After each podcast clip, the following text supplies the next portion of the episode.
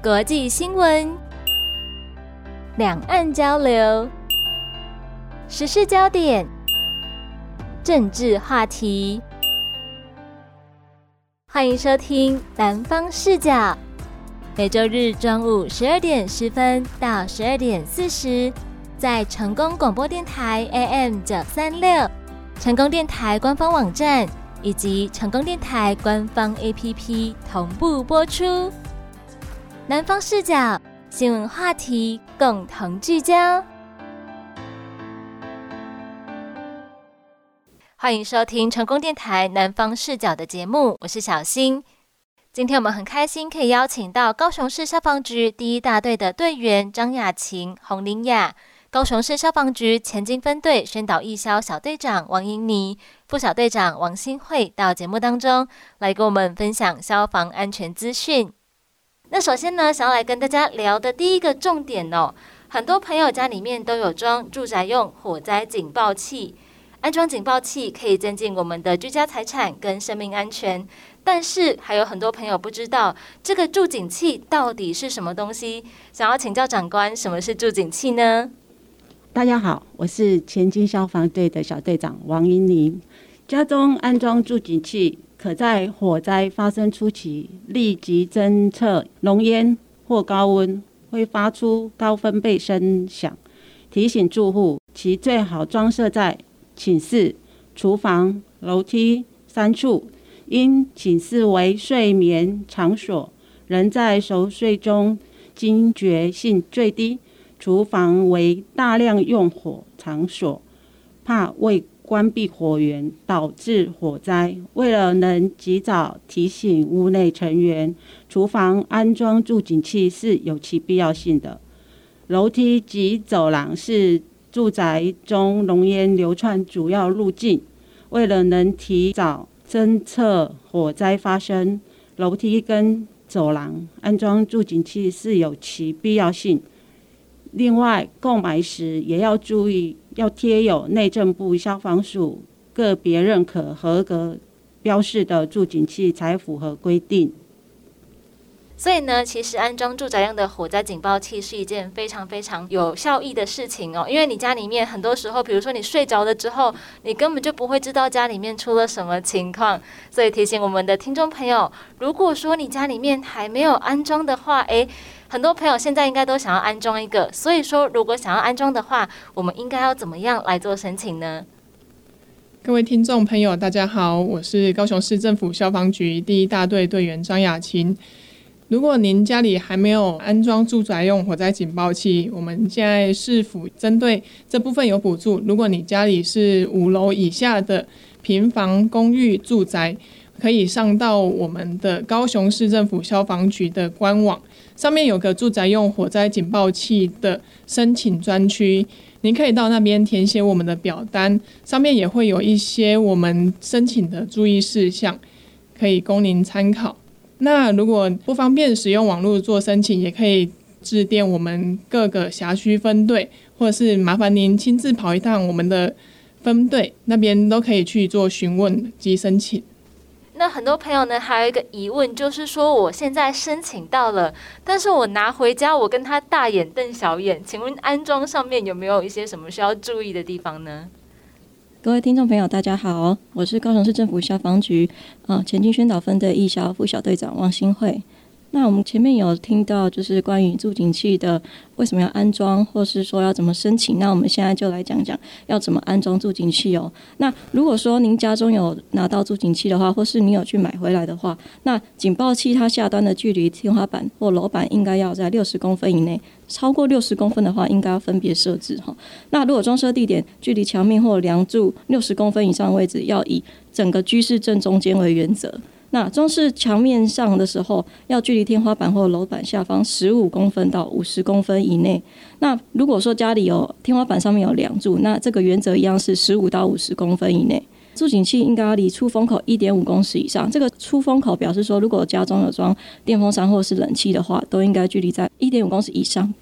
那在听完了助警器到底是什么，我们要怎么申请，以及怎么来安装之后呢？有的朋友也很好奇哦，那有没有助警器它实际上成功发挥作用的经验可以跟大家分享呢？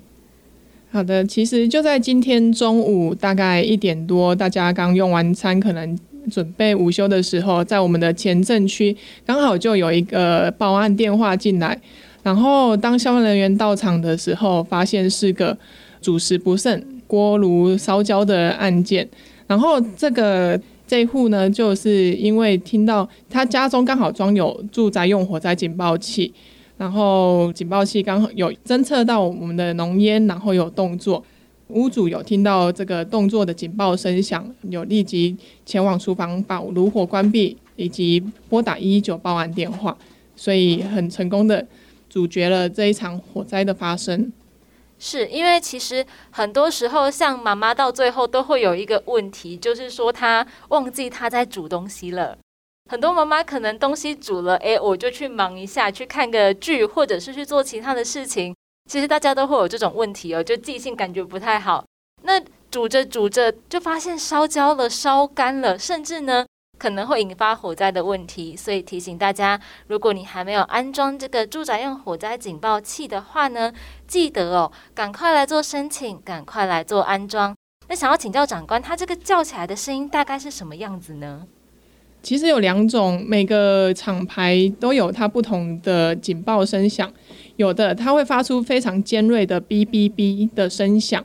那有的呢会有人音、语音的广播，甚至还会有国语、台语的分别。然后如果有人音的话，有我们常见的话会警报说。火灾，火灾，发生火灾，会消除警兆有些的会发出语音的声响，它会讲火灾火灾，灰雪处更早，火灾火灾，灰雪处更早这样子。所以如果您有听到这个声响的时候，就麻烦您赶快前往你的家里找找看，是不是有任何的地方有在燃烧的情形，迅速去做应变，去避难或者是逃生。是因为刚才有提到，其实这个警报器它可以装在几个地方。所以大家装完之后，你也要记得你装在哪里，避免说你 哎突然之间找不到你装在哪里哦。所以再一次提醒我们的朋友，如果你是住在五楼以下的住宅，包含像是偷天错平房等等，那还没有安装的话呢，都可以来申请来做安装。而且是不是说，就是我如果自己想要买来装也可以呢？啊，这部分当然是可以的。其实我们在。做推广，让民众申请补助这部分，以一颗为原则，那这就是一个抛砖引玉的行为。我们补助您一颗，那希望您就是自己能到卖场或者是网络上，只要是合格的，去多买几颗，安装在您家的各个居室、走廊或者是楼梯间这样子。是因为其实像我现在住的地方，我租的地方是。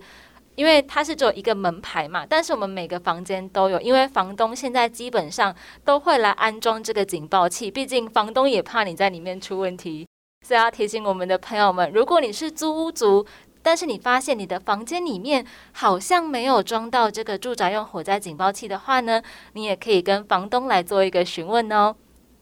那其实现在冬天天气都非常的冷哦，社会新闻上面就可以看到一些一氧化碳中毒的新闻。预防一氧化碳中毒呢，是一件非常非常重要的事情，因为你在一氧化碳中毒的时候，你自己很有可能都没有发觉的。所以呢，想要请教长官，想要预防一氧化碳中毒，有哪一些重点要注意呢？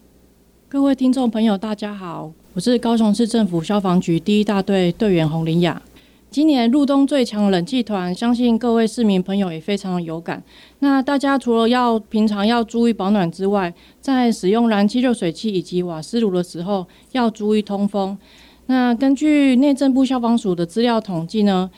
燃气热水器一氧化碳中毒的案件，约有七成以上是发生在十二月、一月、二月这种气温比较低的月份。而且，一百零八年至一百一十二年这四年期间，总共已经发生了一百一十八件的一氧化碳中毒案件。那我们去分析为什么会发生一氧化碳中毒呢？常常是因为燃气热水器安装在室内，然后再加上天气寒冷呢，民众容易把门窗紧闭，然后造成空气不流通，然后导致瓦斯燃烧不完全而产生一氧化碳。还有民众可能是他把他们的燃气热水器是装设在阳台，但是阳台呢却有加装窗户啊，或者是堆积杂物，或是晾晒大量衣物，也会导致通风不良，而使得瓦斯燃烧不完全。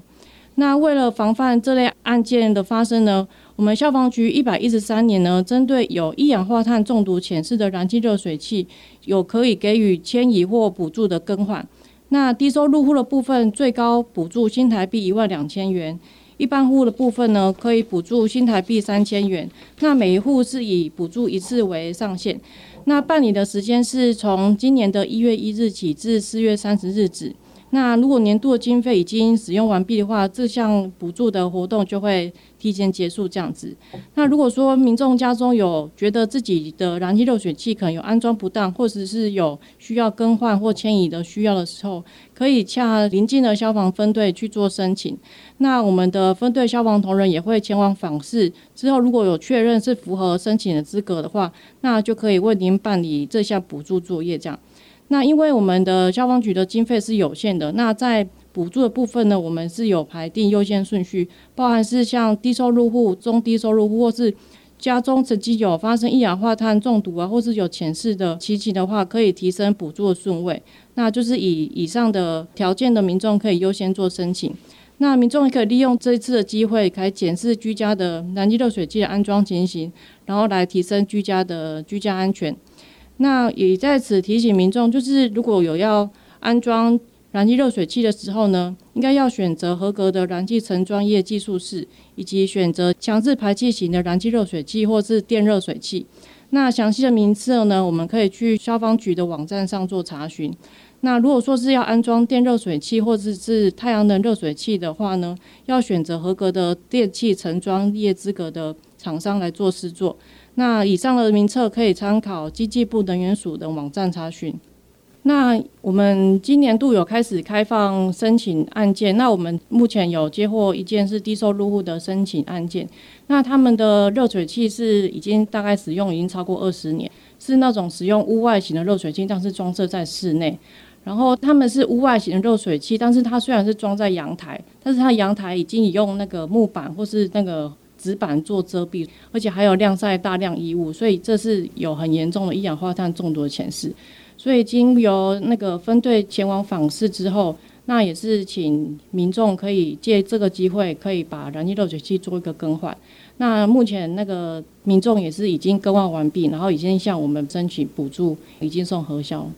是，所以要提醒我们的听众朋友，如果你发现，哎，你家的热水器是装在阳台，但是它又不通风，或者是它是装在室内的话呢，一定要尽快来做调整，来做更换呢。因为其实是不是蛮多，如果是那种比较老的房子或者是老公寓，就很常会发生刚才讲到的情形呢。诶，没错，我们目前蛮常看到，就是可能早期安装热水器的时候，比较没有强调是要装设强制排气型热水器。所以常常就是把这个热水器部分装饰在可能厨房啊，或者是说浴室外面，所以就会造成说可能在使用上会有一氧化碳中毒的疑虑。因为像我记得我们家以前是那种老房子嘛，那妈妈每次只要闻到瓦斯味就会很紧张，闻到瓦斯味就是不是代表说哎有点状况的呢？其实如果是一氧化碳的话，其实一氧化碳是无色无味的，是，嘿，所以有时候就是可能已经有一氧化碳的。产生的话，我们当事者在这个环境下有可能是没有知觉的，对，所以如果真的是累积到一定浓度，或是长时间在这个环境底下，有可能会造成人员的昏迷或是死亡，所以这部分这个一氧化碳中毒是蛮蛮危险的一个情况。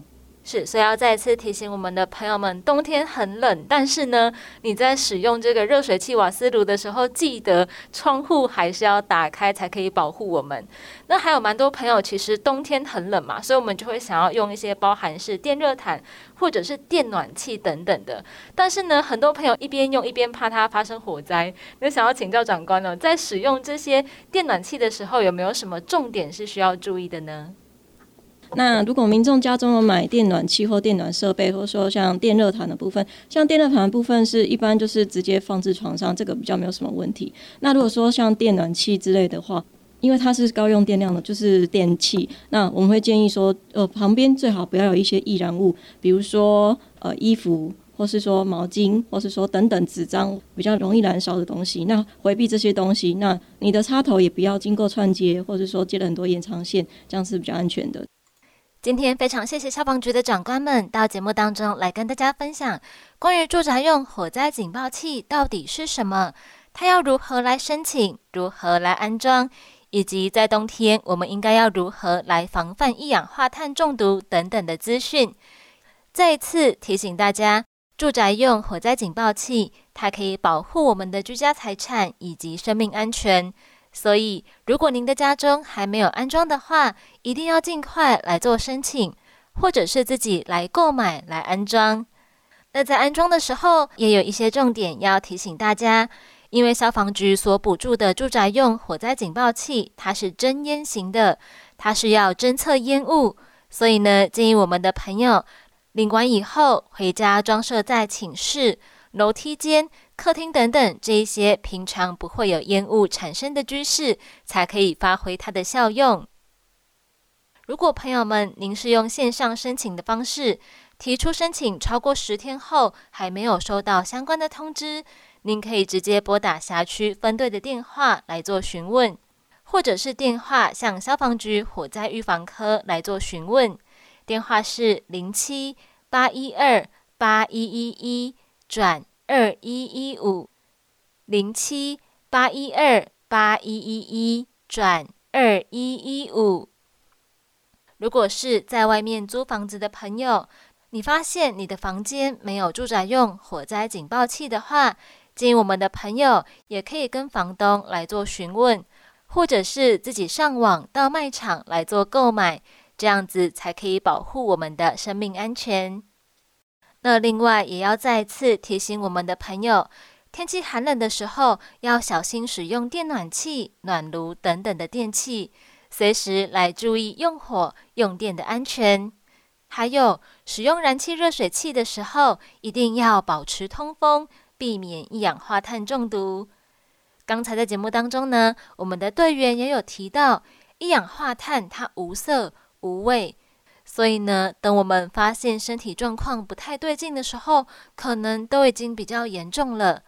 所以呢，再一次提醒我们的朋友，在使用热水器的时候，要保持对外通风。如果发现有安装不当的情形，应该要立刻来委托合格的业者进行调整或者是迁移，才可以保护我们的生命安全。那如果我们想要安装热水器的话，安装瓦斯热水器也有一些原则需要来注意。首先要是安全的品牌，再来要正确的形式，要安全的安装，同时要记得定期检修，以及要保持通风。以上五要原则，才可以确保我们使用的安全性，保护我们自己还有家人的健康以及安全。以上就是今天跟大家分享的消防安全资讯。南方视角，下礼拜天同一时间和您空中相见。